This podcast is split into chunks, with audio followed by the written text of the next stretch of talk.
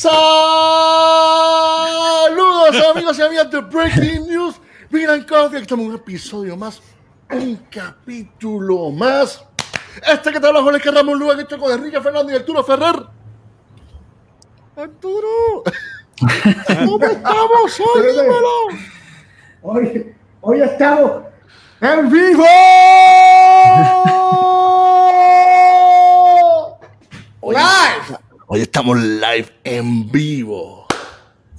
Y hoy le pusimos a este episodio. ¿Por qué le pusimos Having a Beer con John Palmer? ¿Quién es John Palmer?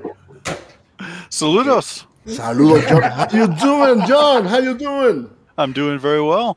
Yeah. So, Thank you for inviting me. Thank you for Oh, thank you for Thank you for being here, man. It's a, it's a pleasure and an honor.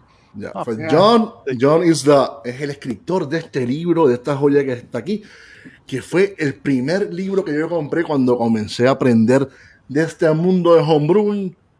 Fue este libro que está aquí. Y creo que Good muchos de one. los- fue, fue que muchos de nosotros, sé, sé que muchos de nosotros también comenzaron con este libro. I think I think wives all over the world hate me.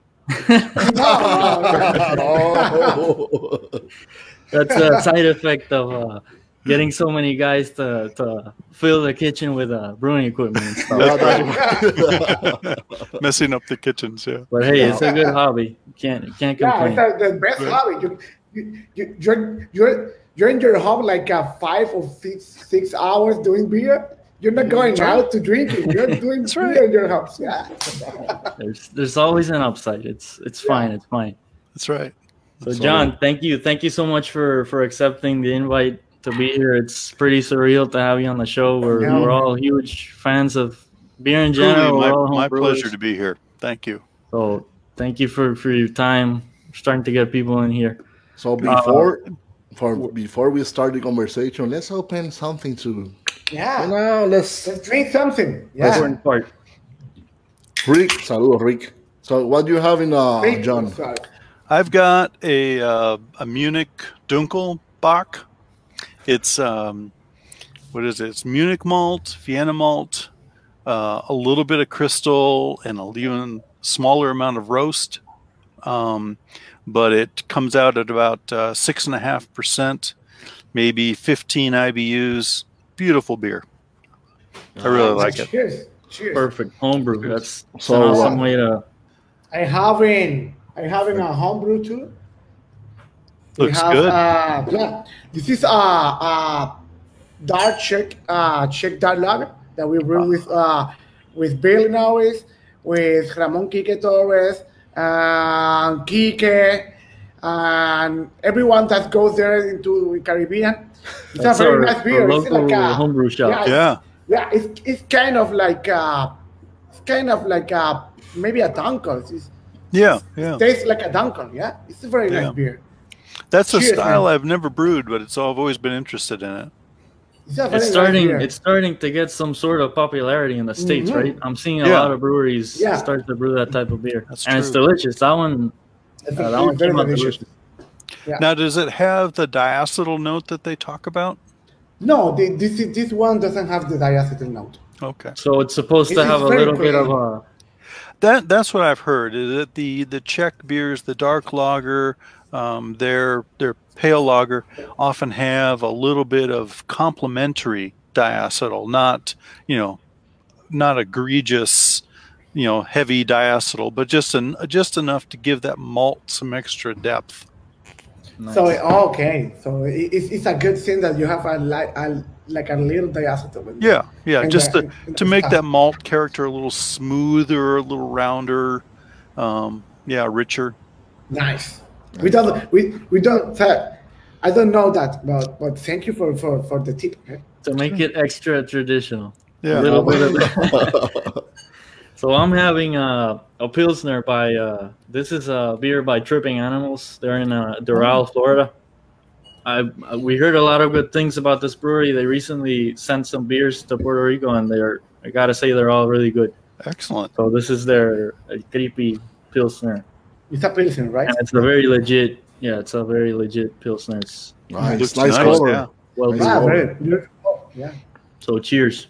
Cheers. Yes, man. So I will have uh, this one. That gracias, Kike, for sending me this uh, Yeah. this beer from Collective Arts. So it's a, it's a- para que lo sepan, es un sour lo que me voy a beber. It's a sour gusta, that's yeah. going to drink. So Yeah. He doesn't love sours, but he's Oh. I will have that- sour that- now. Yeah, it's like a, it's a treat for him right now. And, and thank you to the homebrewer de Puerto Rico, Oh, Martin nice. Douglas. Very nice. Thank Very you. nice. Proper glassware. Yeah. Very Good nice. So, John, while we're while we're presenting these these delicious brews, uh, can you tell us how you how you first got into the homebrewing world? Like, what's your what's your background? Um, okay. Well, during college, a friend of a friend brought a homebrew to the dorm, and um, I got to try my very first homebrew back in oh shit, what was that? Probably 1985 or so. Wow. Okay. And um, it was you know it was good. It was like okay, so you can brew your own. That's interesting. And then oh three three four years four years later when i moved to california um, that was the time of ice beer of dry beer um, very pale lagers. Corona had just hit the market in california. Um, and i was used to drinking dark beers like this that i had at school. Uh, we always drank dark lagers uh, you know north american dark lager style um, not a super heavy beer, but we thought it was special, you know, back in the olden days. Um, and so I wanted to, to brew that kind of beer because I couldn't buy it anywhere. So I started going to the library, looking at, you know, reading, and um, yeah, slowly got into the hobby. Awesome, John, awesome. wha- So- what- so it was, what- it was a friend.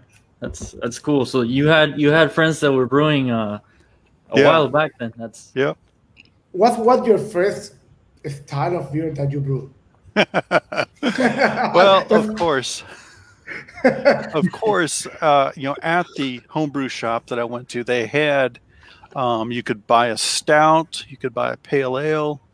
Um, I think they had a porter or an amber, but of course, there was the American light lager style the kit that you could buy as well. And I thought, well, I'll get this one, and my wife will like it. You know, it was Okay. horrible. It was a terrible tasting beer. I mean, I put I put so much care and effort into you know into boiling that and fermenting it, and you know it's like looking at it. And yeah, it just it tasted like cider. It was terrible, Oh, terrible man. beer. So um, yeah, that was my my first failure, but that's what got me interested. It's like what the heck went wrong and Yeah. why, and I'm gonna do better next time. Yeah. So my second beer was an American Pale Ale, the Lady Liberty Ale that's in How to Brew, and uh, it was great. So that's what got me hooked. nice. starting out with a lager is a is a toughie. Yeah, especially when you're brewing at 80 degrees Fahrenheit Well, in the yeah, kitchen. yeah. You know, it was just it was no good. Of course, we didn't we didn't have.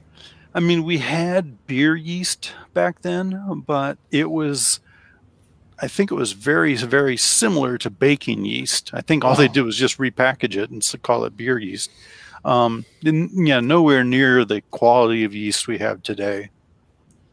So it's very, So- was very difficult to, to find a quality ingredients in, in, in, in that time, right?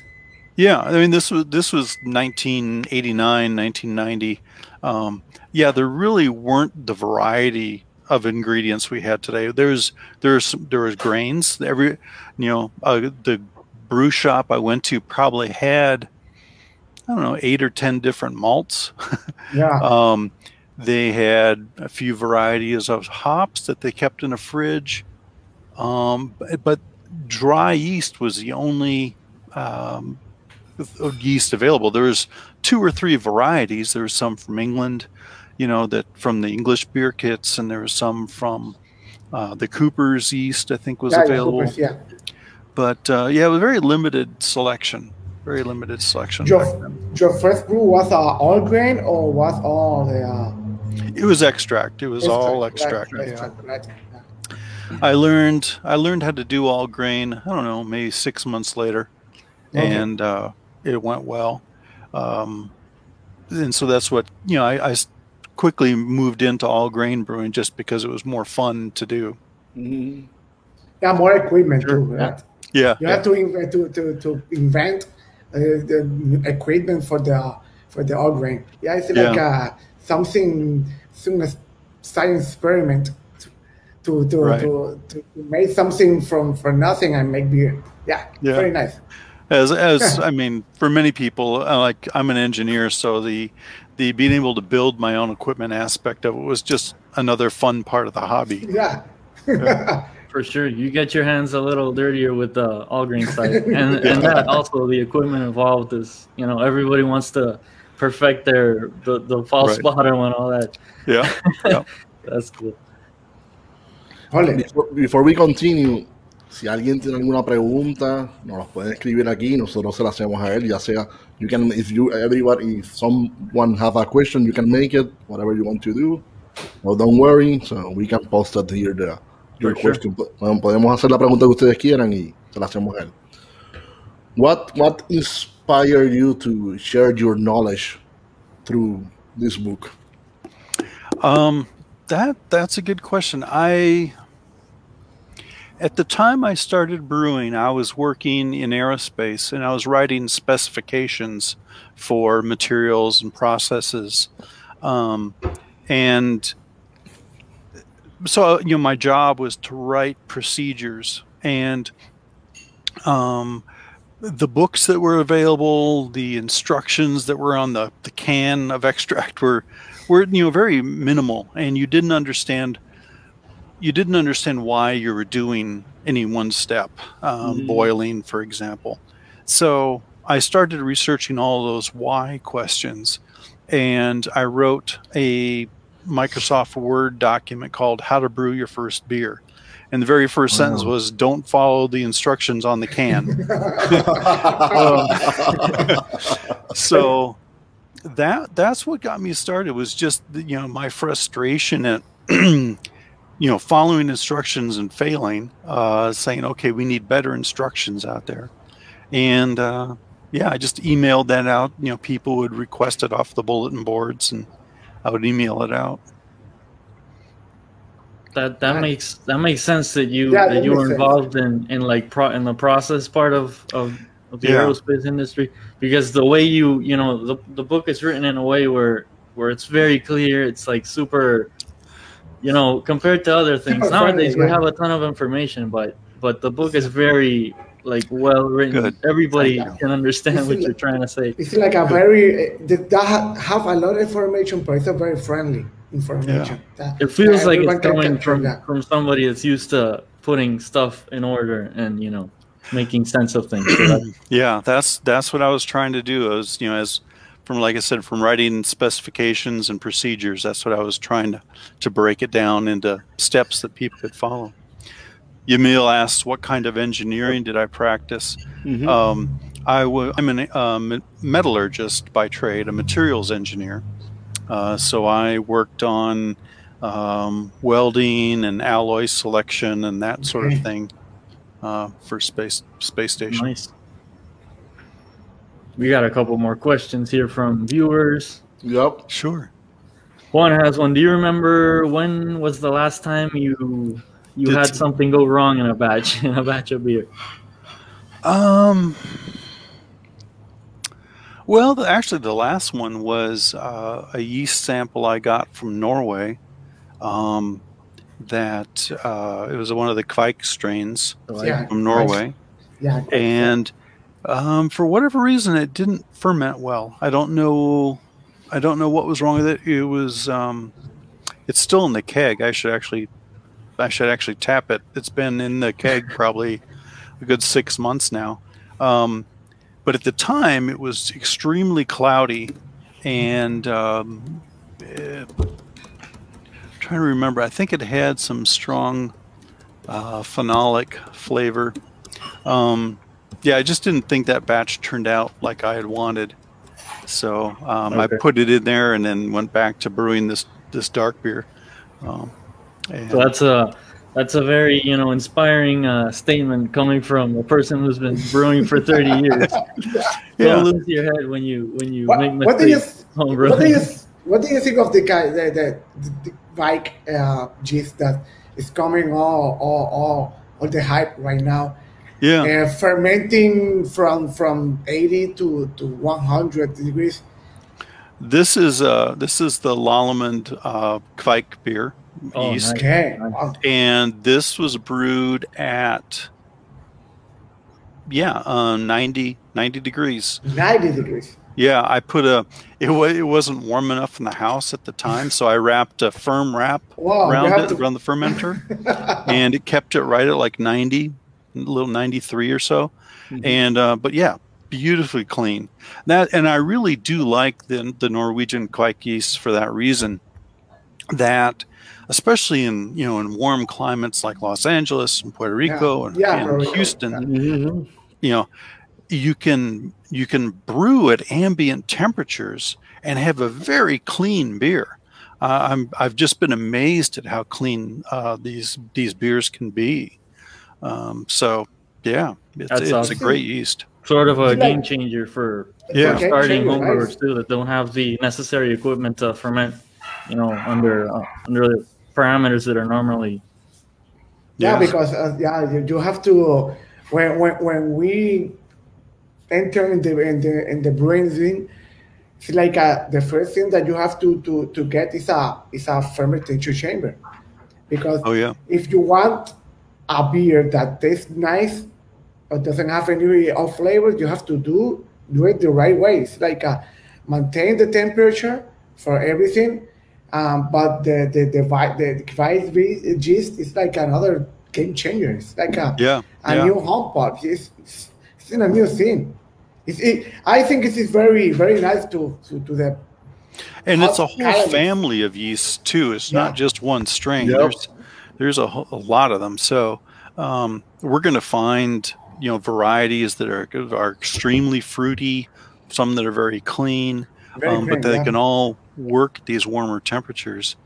the pseudo the pseudo lagers one. It's like a home brewing a, a beer in like an eighty something, but it's like a tastes like a lager. Yeah, yeah. This one is this beer turned out that way. I mean, uh, 90 may actually be a little bit cool for the strain, Wow. but it, turned out very clean, very malty. Nice. John, have, is there uh, anything have after after all these years, you know, brewing and all these books you've written? Do you think there's something like a key to make an award-winning homebrew? Is there something you would you would put your finger on and say, you know, this is it, or Um, you know, I think I think you've got to you've got to point the finger at fermentation to control. Uh, a sufficient amount of healthy yeast at the right temperature with the right aeration. Um, you know, uh, to you know let them ferment that beer fully. Um, uh, interesting question up uh, just previous um, asking me if any practices that I learned early on that Mhm. um, you know I laugh about now. um, I I, it's, I can't remember any in particular. Although you know the the classic brewing city uh, myth is one, you know, where you've got to mimic the water of this brewing city to Yeah. brew a great example of the style Mhm. um, that's like saying, you know, I can't, you know, cook a Puerto Rican dish without Puerto Rican water, you know, um, and and you know that's you know it's demonstrably false. Uh, same with our beer. It's a matter of understanding what it is that you're doing and and understanding where the flavors come from and what the levers are. Uh, so that's one. Um, I think you know just the just the ignorance uh, we had of quality of ingredients you know um, you, you know packages of dry yeast just sitting there on the shelf you know at ambient temperatures for years on end before they were sold um, is is laughable now. The hops sitting out and turning brown in their little bags you know um, not refrigerated um, you know, we just have a much better appreciation of freshness of ingredients and and perspective on you know what's the boil supposed to be accomplishing? Uh, how what are the yeast supposed to be? Lagering is another one. Um, and and and this is the this is the very funny thing.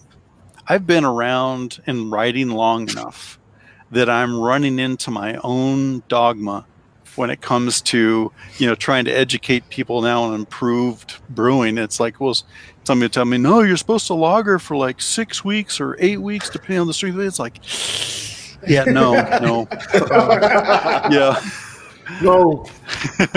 That's that's yeah i know i said i know i said that on page 276 no that's not right. Um that that's embarrassing. Five But that's, edition. that's, that's cool. yeah, it's you like been- uh, yeah, you've been around long enough to you know you and this is a perfect example of like you never you can never stop learning Yeah, There's always yeah. like yeah, never stop learning. Yeah, Yeah. It's like uh, it's like uh, if you've been this this time and you're like uh, ah, maybe I write this in like uh, ten years ago, but this is not the the present. It's like uh, it's another thing. It's like uh, Yeah.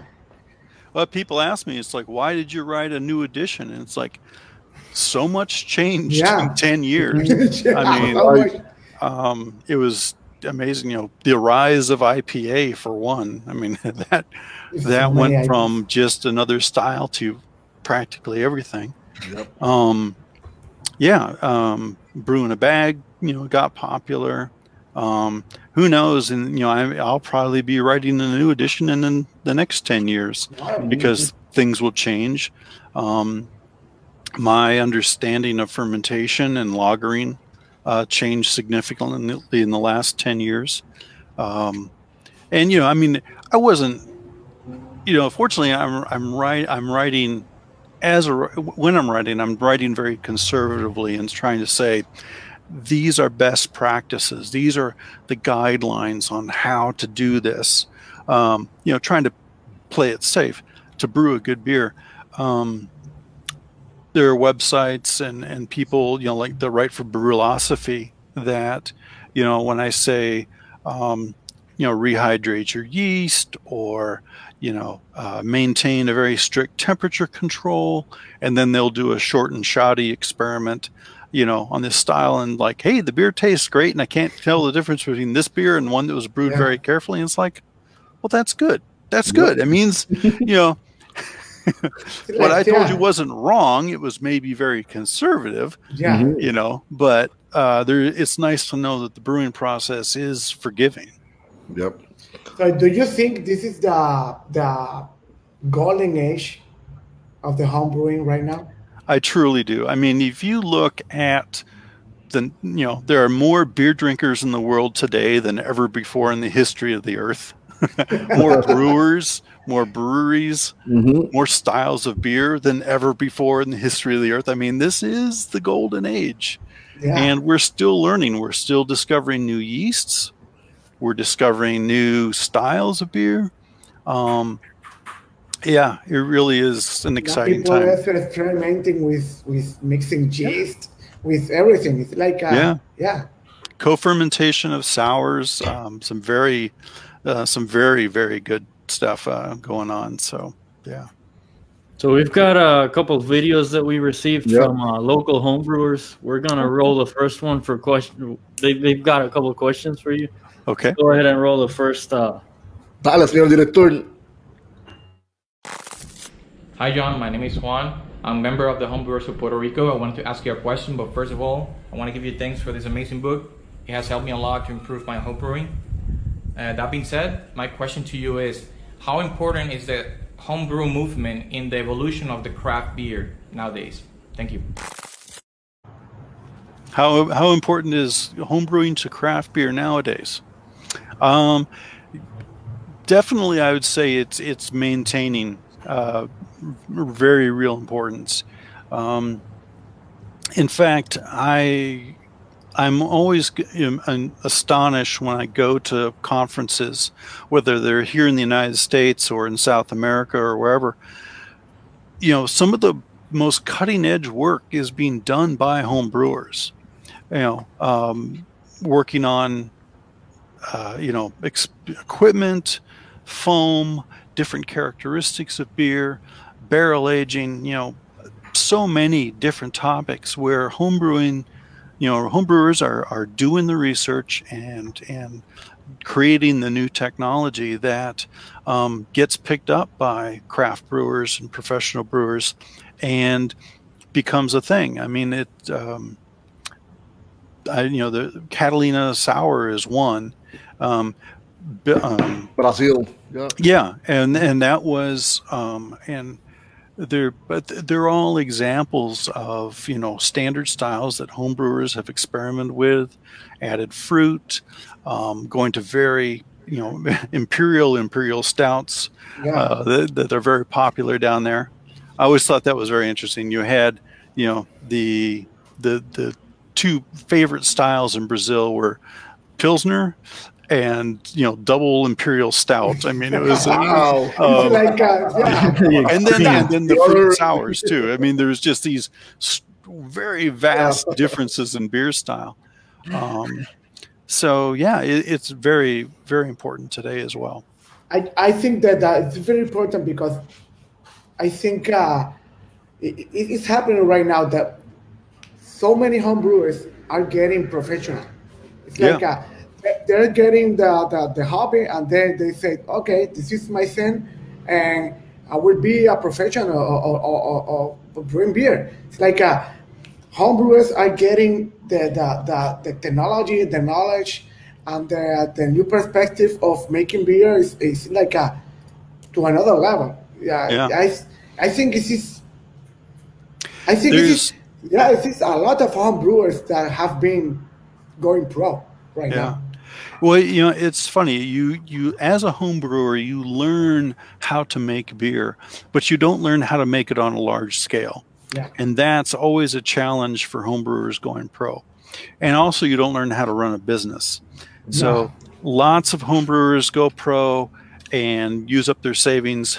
You know, they're happy for a while and I applaud them, but you know, running a brewery with the, the margins in the marketplace is a very challenging career. Mm-hmm. Um, so uh, it's a it's a struggle, but you know, but at least they have a very secure knowledge on how to make the beer, how to evaluate the beer, to, and turn out a quality product. Maybe they have to learn the the larger brewing equipment. Um, packaging is a whole new game for most homebrewers because again it's scale it's different equipment. Anyway um, yeah it's uh, i think i think that's great. And i some and truly some of the best beers i've ever tasted have come from homebrewers that have gone pro. Nice. There's a, a question from juan natal yes. So. what's my actual brewing equipment? Mm-hmm. um, well, you know, it, my my equipment has evolved. It used to be a very large ten gallon three tier system. Um, it was a rim system uh, at one time. Got scaled down to the Blichmann BrewEasy system, which is a two vessel recirculating mm-hmm. system that's very nice. Brewed several times on that.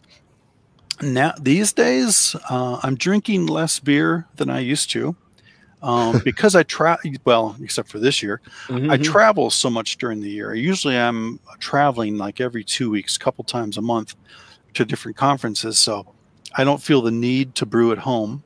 But thanks to this pandemic, I've been brewing more at home. And these days, I'm brewing small batches in my Anvil Foundry, all in one. Oh, okay. You know, nice. like a Grainfather. Um, nice. Very nice. Very small system doesn't take up much room. It's very easy to put together and, and clean up afterwards. So I really like brewing on that little thing. It's it's great. I've and seen it, a lot of people who get into that system now. It's yeah, yeah. it's yeah. selling pretty well. Yeah, yeah, I have I have a, like a Grainfather. Is like I I live in an apartment. It's it's perfect for my environment. Yeah, it's very friendly, small. It doesn't take any space. It's easy to clean It's very Yeah. nice. Yeah. Yeah. You can watch TV and book. It's like a, well, Yeah. Yeah. I, I've, I feel bad. I had, I, I've got, you know, thousands of dollars invested in brewing equipment that's, you know, in the garage, just sitting there. whereas I'm, brew- I'm brewing this small thing now. But uh, yeah, and, and the beers uh, get, uh, Oh, yeah. come out very, oh yeah, very that, nice. that's what this beer is made on. yeah, yeah. and uh, it's fantastic. So it's it's really you know it's all about the quality you put in uh, to the quality you get out. We've got another question Yeah. from a viewer here. Ryan is asking Is there any rule of thumb, specific advice you could give when using lactic acid to sour beer? Ah, you mean direct addition of lactic acid? I'm guessing he's talking about kettle sour types yeah. type Yeah. of beer or just yeah. The- um, you know, I I wouldn't use lactic acid directly to sour the beer. Um, I mean, you can't. You technically you can if you add the right amount. Um, and you know, and probably a good way to do that would be to use a pH meter and stop when you get about to 3.8 because that's the typical amount of acidity or typical pH you're going to uh, in many sour beers. Um, but um, you know, it's kind of like adding grain alcohol to a beer just to bump up the gravity, you know, bump up the alcohol percentage to make a, you know, an imperial stout versus a regular stout. You know, it it kind of, I mean, if that's the only route you have, then go ahead. But if you know, I think it takes the fun out of it. Um, kettle souring is a great technique, and I think if you use pre-acidification with lactic acid, take it down to four and a half, you know, to to um, to halt the the enterobacteria that can take you know take control and kind of give it that super funky uh, vomit smell to beer to sour beers. To avoid that, pre-acidification with lactic acid when, before you kettle sour with grain, for in- instance, is a good idea. Um, but I mean, I prefer you know uh, adding acidic cultures, um, even you know uh, fresh yogurt as your as your bacteria source. I think it produces a rounder tasting sour than just straight lactic acid. One of the, one of the questions we had was, which I'm sure you have, have you yourself uh, tried uh, your hand at uh, mixed fermentations? And like, if you had one great tip to, for somebody for a home brewer that's been doing regular beers, uh, what would you what would you what advice would you give them if they want to delve into more funky type beers? Um, it, yeah, don't be afraid. you know, it's the it's it's it will work. Um, you know, we have we have a lot of good resources these days. Um, Milk the Funk, um, so many YouTube videos, my book, for example, that kind of give you good direction on how to do a sour, how to co-ferment. Um, that um, you know you're you're not going to poison yourself. The one thing I will recommend though is that you buy separate equipment, buy separate plastics, you know, hoses, spoons, fermenting buckets, that kind of thing, because otherwise everything will end up being sour. You know, Yeah. with we have two or three batches down the road.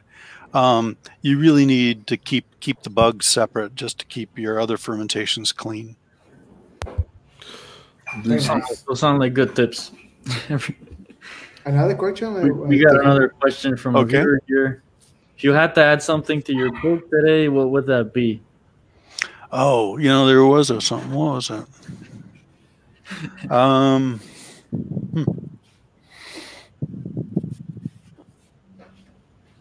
Probably a ton of things.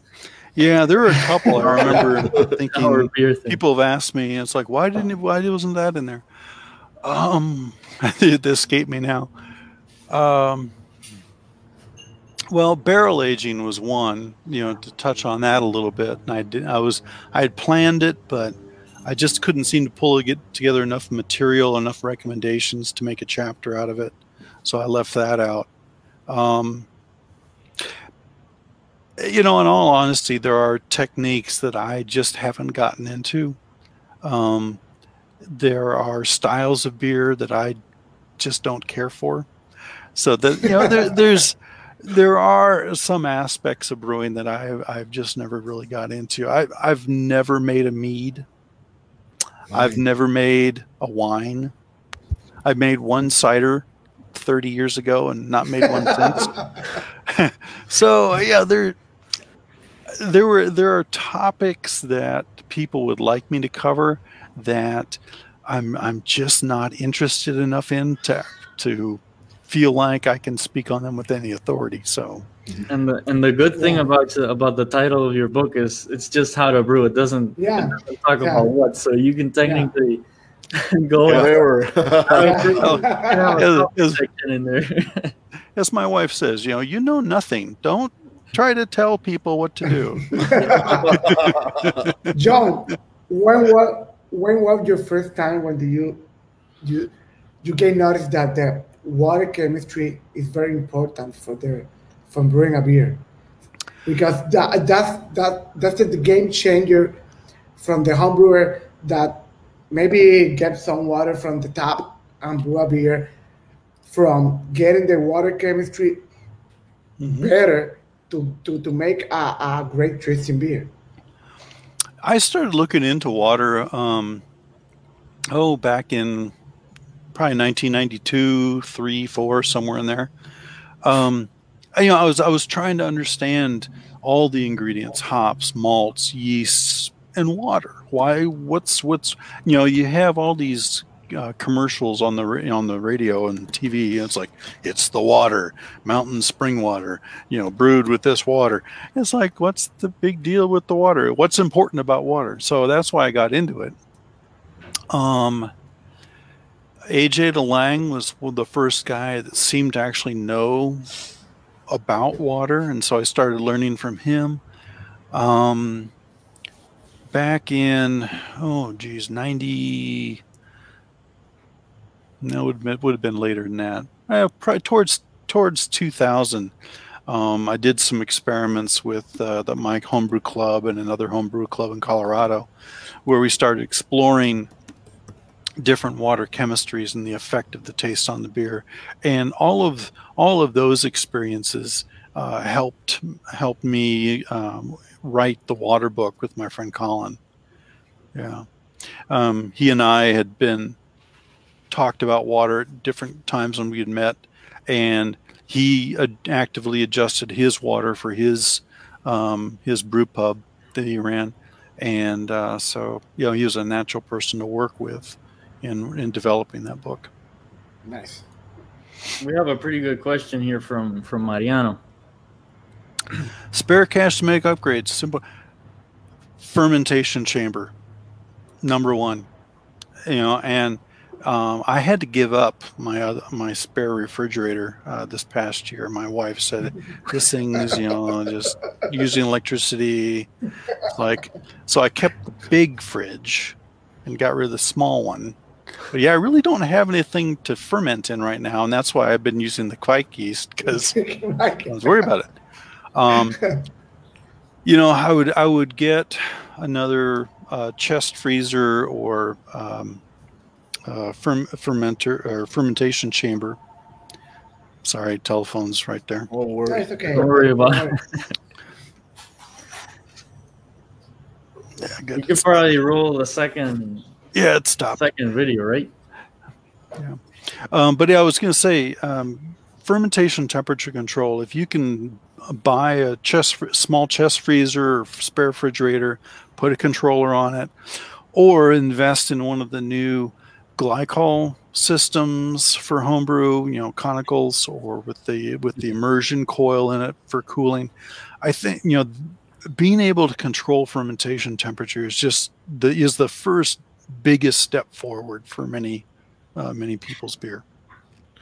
Do, do, you ever plan to open a, a brewery? No.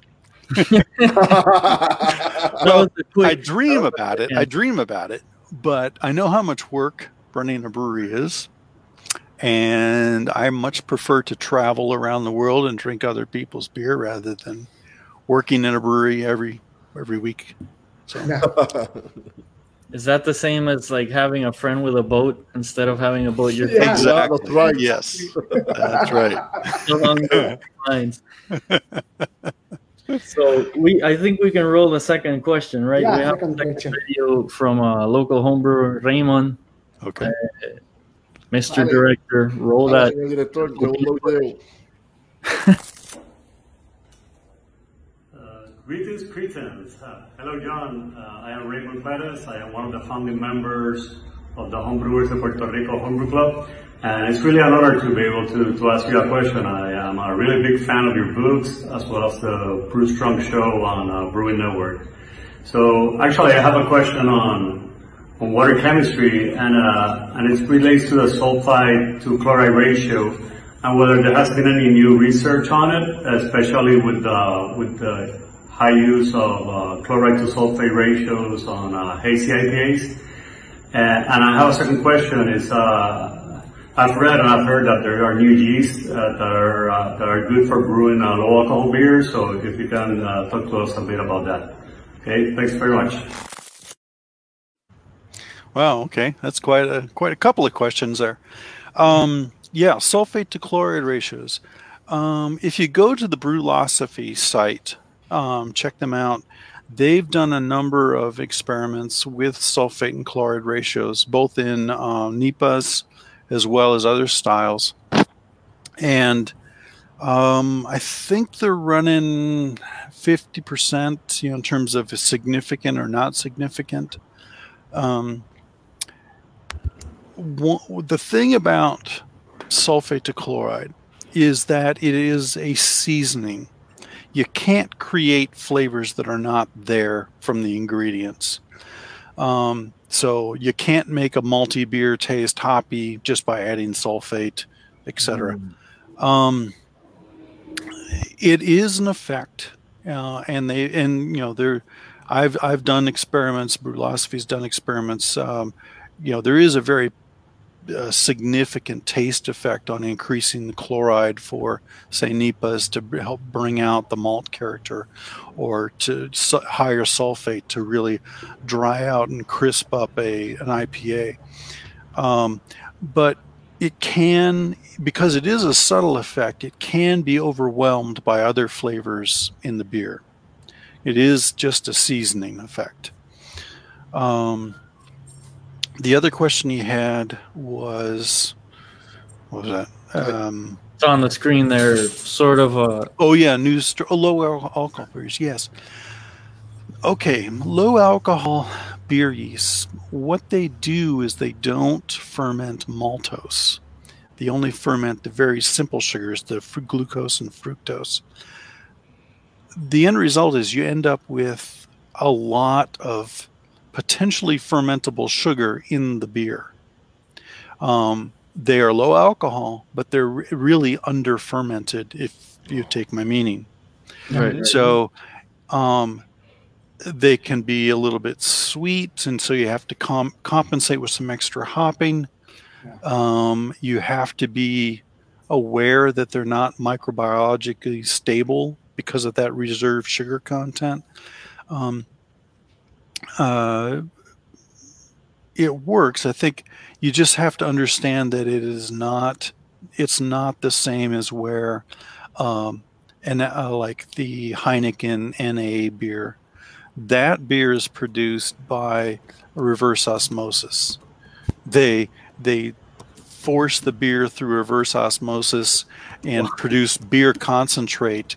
Then and once they've sucked all the water and alcohol out, and then they rehydrate it with just plain water, and that's how they get their non-alcohol beer. Um, it's you know that's not a technique that's readily available to home brewers because of the amount of filtering equipment required. We use these these um, low attenuating yeasts, so you have to be aware for potential spoilage, you know, bottle bombs, souring, mm-hmm. that kind of thing. Um, you know, but if you if you make them and sanitize well and, and keep them cold, you know, that's it's they can be very tasty. I had no idea the the Heineken one was made that way. I'm I'm guessing that's why it tastes so. I mean, it's pretty damn close to the Mm-hmm. Yeah. the best non-alcoholic Yeah, uh, varieties, varieties of beer. I've That's tried. how they avoid that cooked taste. Because the other way to produce low alcohol, low alcohol is to heat it up and, and boil off, vent off the alcohol. But mm. you end up getting a cooked tasting beer. Yeah. And sort uh, of like a DMS type of thing, or yeah, yeah, it's just there's caramelized and and some stale notes that you wouldn't get otherwise because it's been up at high temperature. since we're since we're on the on the topic of of these NA beers, which have which have recently you know started to come up too. What's your what's your take on generally trendy, you know, slushy beers, uh, pastry stouts? What's your what do you think about? Uh, I'm I'm I'm kind of old school. I I like the older styles. Um, I prefer West Coast IPAs to New England IPAs. Um, although I've had some very nice New England IPAs, you know they. Um, but I'm I, I, I'm I'm a beer drinker with you know my preferences, just like everyone. Pastry stouts are in general they can be very nice as a beer judge to taste and to say, oh, what an interesting beer and some real complexity there and so on, but can't bear to drink more than four ounces of them. They're just too sweet for me. Um, this this beer, even though it looks quite heavy, is quite dry. Um, so you know, I could easily drink two or three pints of this and have, and uh, you know, that's the kind of beer I like. One that you can that you can you know drink a couple of pints of. Um, I do. I like high gra- I mean high alcohol beers. I like barley wines. I like imperial stouts. You know, a sipping beer. You know, every beer ha- style has its has its best use Yeah. and, and way to enjoy it. Um, there's, I think, in terms of new beer styles that have come out. yeah, we got a visitor. Yeah. you're getting some requests there. Um, I think I think the the sours that have come out in the last couple of years are probably my like my favorite new beer styles. The ones I find to be most drinkable. What is your favorite style of beer? My my first style of beer, Yeah, Your yeah, favorite- favorite- favorite style. Yeah. um, I would say, well, the Munich Dunkel style is one. You know, a a uh, flavorful malty lager.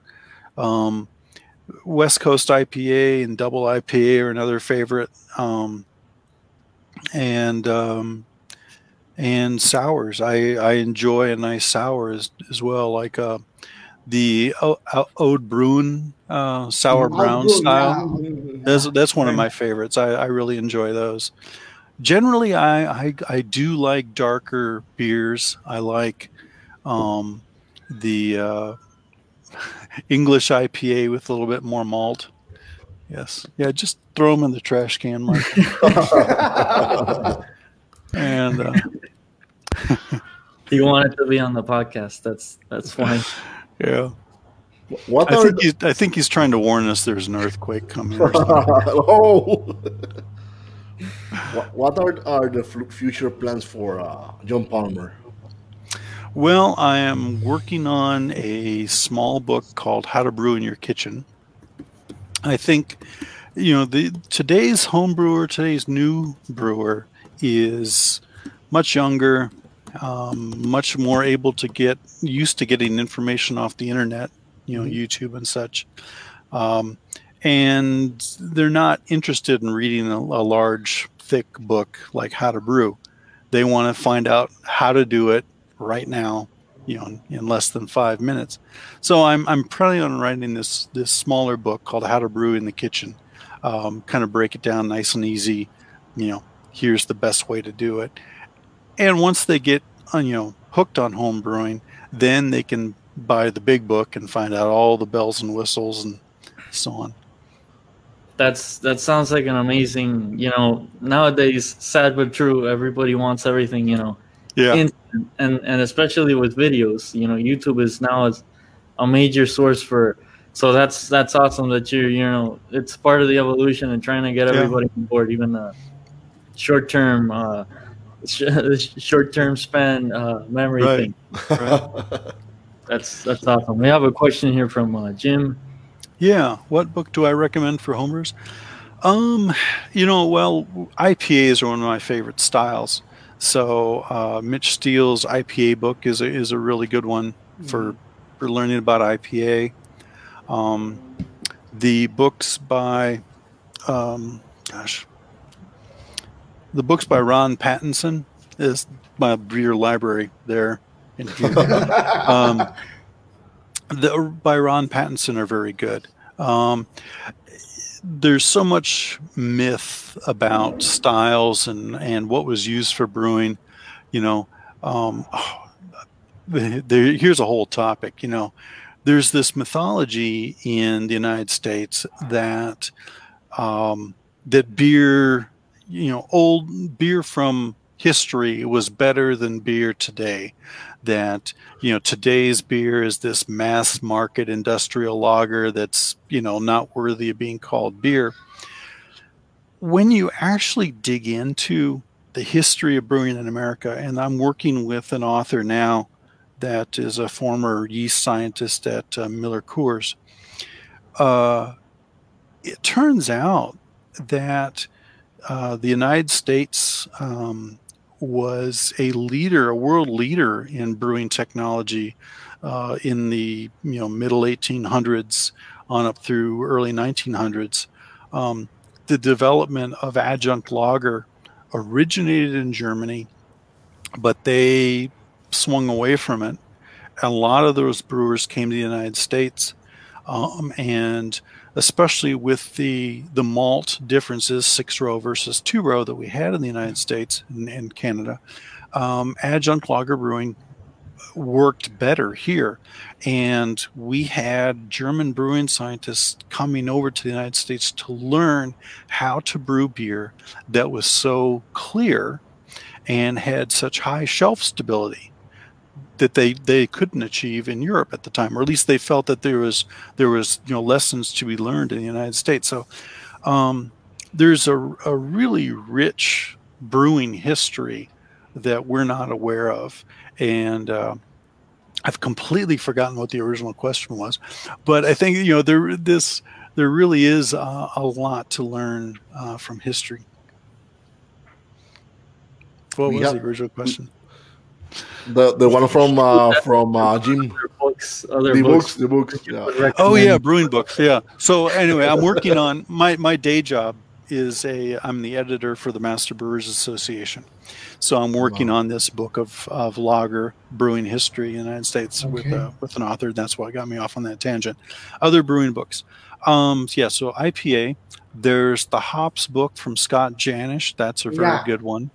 Yeah. Um, uh, my uh, my other go-to book is by is Kunze, uh, Wolfgang Kunze. Um, you know, technology of malting and brewing. Um, that is, you know, that is just a tome on on lager brewing, um, highly detailed. Uh, lots you can learn from it, but you do have to understand that that is written entirely from a lager brewing point of view.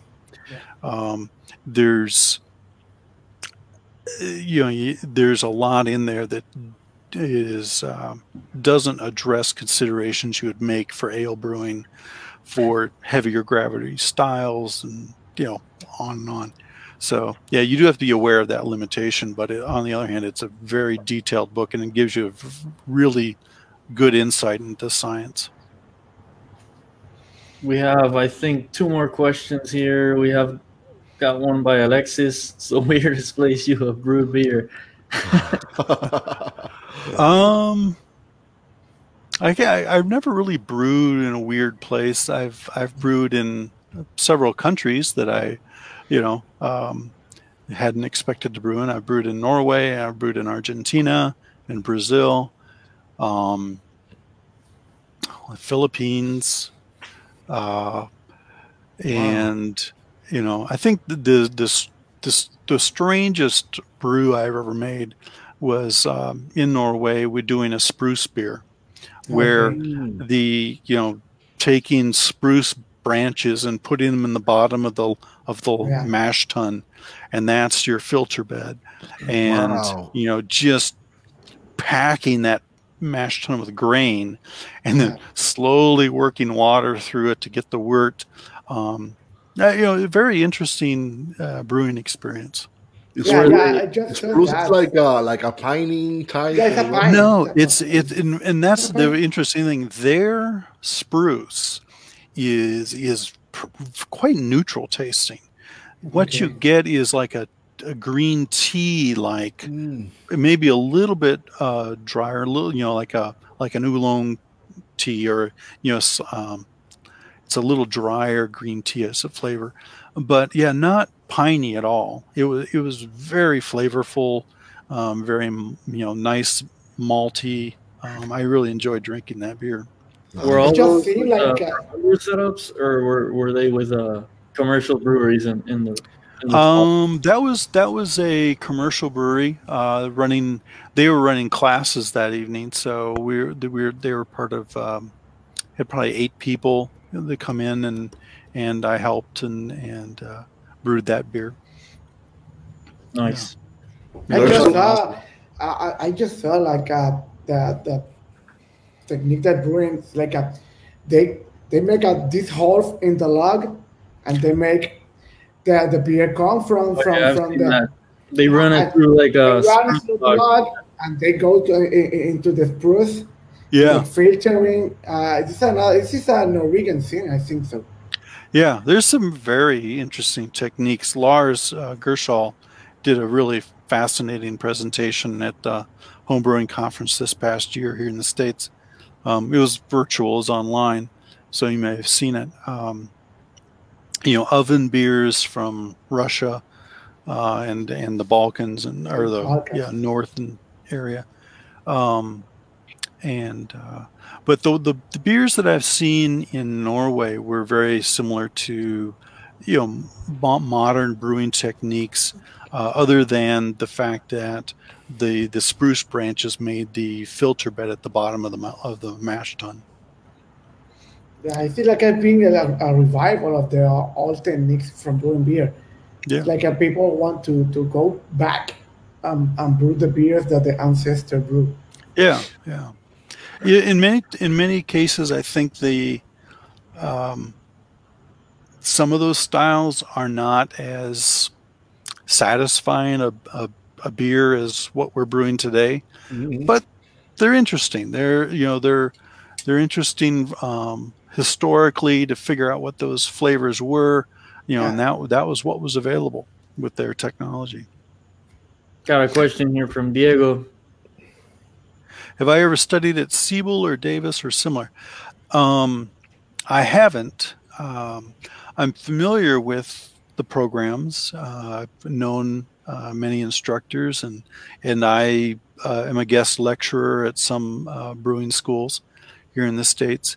Um, I, I think you know brewing schools are a very good step, especially if you plan to to grow to brew professionally um, because there are additional considerations, you know, outside of you know just a home brewer. You know, they they you know teach you more of the biology, the science, you know, of what's going on in fermentation. Um, to give you that much better understanding more quickly than you would have it, you know, without 20 years experience of brewing, you know, at home. So yeah, uh, the the brewing schools um, are are very valuable, and plus that's where they get into a lot of the engineering uh, uh, issues and dynamics of the brewing process. How to brew beer at a large scale. Um, you know, as home brewers, we really have it pretty easy.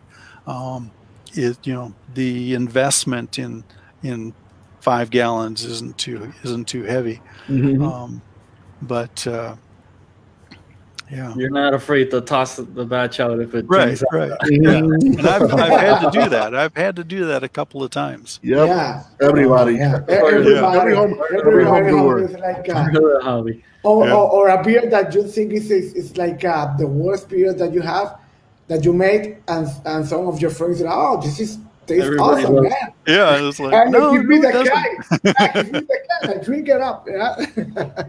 Yeah. Andy has a has a fun question here. What type of Yeah. music do you listen to when you're brewing?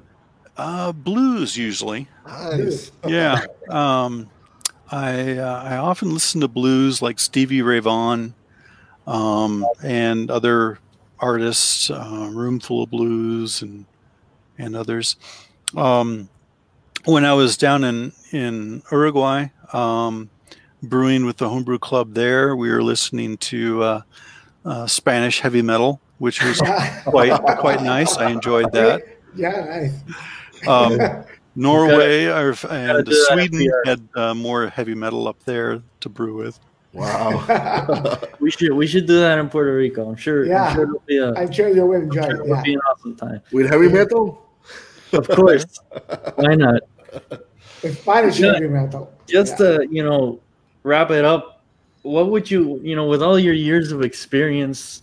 You you already touched a little bit on the topic. You know the difficulties of opening a, a commercial brewery.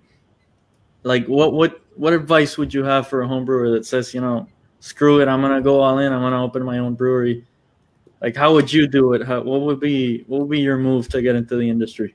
Um, yeah, have have a very clear understanding of your market um, and how much beer you can reasonably expect to sell. Uh, I mean, 20 years ago, um, you know, the the market was wide open for for small breweries. You know, you um, and there was a time when anything you could make, you could easily sell. Nowadays, there's a lot of competition, so you need to have a couple of core beers that you know sell well, that have a good market Yep. penetration. You know, it it really is a business, and that and that's what a, unfortunately a lot of people don't understand is, um, it's. I mean, this is a very common saying is well, like you know I love to brew beer. I want to open my own brewery, and then you know you see them a year later and it's like yeah I never get to brew anymore. I'm running this business. Yeah, yeah, that's the thing, and that's another reason why I I have never gone that route. I mean, it's it's you know I love to cook. I love to eat. I would love to have a little restaurant, but yeah, it's an incredible amount of work you know at all hours you know if i if i owned a brewery i'd be working every weekend 12 hours a day um much rather just drink the beer so um, yeah have a very clear understanding of the market and how you're going to make money Mhm. as a brewery owner um, it's a it's a tough business it, it needs it need you need to have the passion and and the luck and the and the grace to do it Mhm. Like like like Kike said, it's not uh, it's not a it's not a hobby anymore when it's a it's a business. that's right yeah So it's not a hobby. that's right so before I think Jorge has a couple announcements for our next episodes. oh yeah, okay before we go, so antes de irnos queremos hacer varios anuncios. O sea, nuestra producción no escatimó en gastos el mes, este mes de marzo, comenzando con el caballero que tenemos hoy aquí, John Palmer. thank you Yeah, right. So, comenzando con John. Y pero vamos a anunciar cuáles van a ser los próximos lives que vamos a tener para que los pongan en agenda. Los próximos tres, vamos a anunciar tres. No uno, ni dos, ni, ni dos, nada más tres lo que vamos a anunciar ahora. Comenzamos con el primero. Tira el primero, señor director. El primero es el próximo martes 9 de marzo a las 8 a la misma hora, a las 8, 8 de la noche, tenemos una cata en vivo con la cervecería Seria Brewing, donde estaremos conversando con Keith Vila. ¿Quién es Keith, Keith Vila? Él fue el que formó hace unos años atrás este, lo que fue Blue Moon, pero ese día vamos a estar hablando de serie, que es una cerveza sin alcohol. Cierto, Kike, si tú puedes hablar un poquito más de serie, porque yo no, yo no la he probado todavía, pero yo sé que Kike ya la probó. We were speaking earlier about NA beer, so that's that goes right into the Yeah, yeah. So And- Keith Villa, I don't know if you know Keith. Oh yeah, Villa. I do. I do. He's a great guy. Very, And he's very, got very knowledgeable. He, uh, impressive background also. He he started up one of the biggest. I mean, it ended up, you know, Yeah. Yeah. we all know the story, but uh, Yeah, we all know the story. basically the guy founded Blue Moon, Ujú. uh, and now he, his recent, his most recent project is uh, Ceria Brewing, and he's doing non-alcoholic beers. Yeah, yeah, yeah. Great guy, very knowledgeable. I've I've enjoyed talking with him several times. Pues ya saben, ponlo otra vez, señor director, una vez más, ponlo otra vez para que lo vean. Ya saben, el martes que viene, 9 de marzo a las 8, estaremos con Keith Villa y Greg Miller. Pero vamos para atrás y pon, ponme así, ponme en, grande, ponme en grande, porque grande, grande, grande, ponme en grande. Pues si que en primera persona, ponme. Oye, Señor director, está dormido, ponme en primera persona. Ah, ah, no, no, dale para atrás, dale para atrás, dale para atrás, dale para atrás, ponme en no es. Todavía no lo he anunciado, todavía Metió el dedo mal. puso el dedo mal. Como sabemos, pues la producción no es escatimada en gastos, ha buscado, como siempre, esta producción es de primera. Mira, no es escatimada, mira, aquí, aquí hay chavos, que estamos pelados, pero hay chavos. Hay chavos imaginarios, pero los hay. Nuestro próximo invitado, que sería el martes 16 de marzo. Ahora sí, ponchalo, señor director, ponchalo. Vamos a tener al gran Gareth Oliver. Él es el Brew Master del Brooklyn Brewer y también es el autor de Brewer's Table y el editor del Oxford Companion to Beer. Es una leyenda viviente en el mundo de cervezas. Ese día, en vez de hacer a las 8 de la noche como usual, ese día pues será a las 7 de la noche. Por aquí mismo lo pueden ver. Having a beer with Gareth Oliver. Ya lo saben, vamos para atrás otra vez. Y nuestra tercera, ahora nos vamos con una invitada. Ponme la tercera invitada, ponme ahí, señor director. Vamos a tener una cervecita con Julia Hertz. ¿Quién es Julia Hertz? Es una educadora, un una vodka de la cerveza. Ella era la former Craft Beer Program Director del Brewers Association y publicaba en el craftbeer.com. Es una ducha en lo que es el, el mundo de lo que es pareo, maritaje de cerveza con comida, al igual que Gareth. O sea, ya saben, tenemos el 9 de marzo, el 16 y el 23. Ya saben, apunten las fechas desde ahora, apúntenlas. Después no digan que no se lo dije. Se lo estoy diciendo desde ahora. Se lo estamos diciendo desde ahora con tiempo para que se paren la fecha. Se lo digan a la vecina, al vecino, a quien ustedes quieran. Se lo digo. John, you kicked off an John. amazing month for us, so Thank you. we're good, grateful. good. We're grateful for your time. We can't believe we, we Yep. Yeah, man, I feel like that. Thank So, you for your time. I think every home brewer in Puerto Every, Rico everyone homebrewing. thanks you is- and around the world for, for all Thank the you.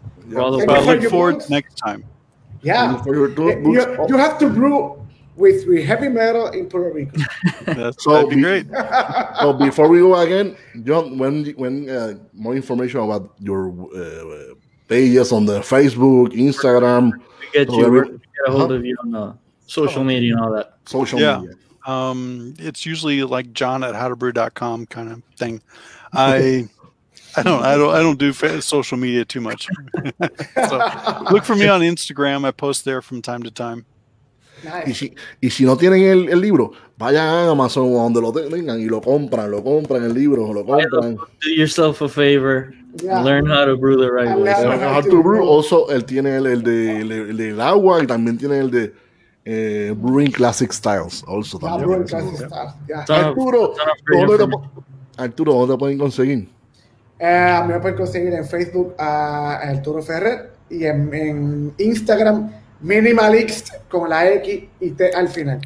Muy bien. Quique, cuéntame, ¿dónde te pueden conseguir? Dímelo. Enrique Fernández en Facebook y la esquinita Jardín Cervecero. Si necesitan cerveza buena, tratamos de siempre tenerlo, ¿verdad? Lo más reciente y lo mejor on tap y en botellas y latas, así que lo esperamos allí en el casco urbano de Bayamón. Vayan rápido porque las Animals cosa, se te voy a acabaron. te voy a añadir algo más de la esquinita. Y a buen precio. Y nada, y ahora voy yo. jole, jole, jole, jole. A mí, ¿dónde me pueden conseguir? Siempre se me olvida, pero esta vez no se me va a olvidar, se los prometo. En Facebook bajo Jorge Carramos Lugo, en Instagram bajo Ramones Blue.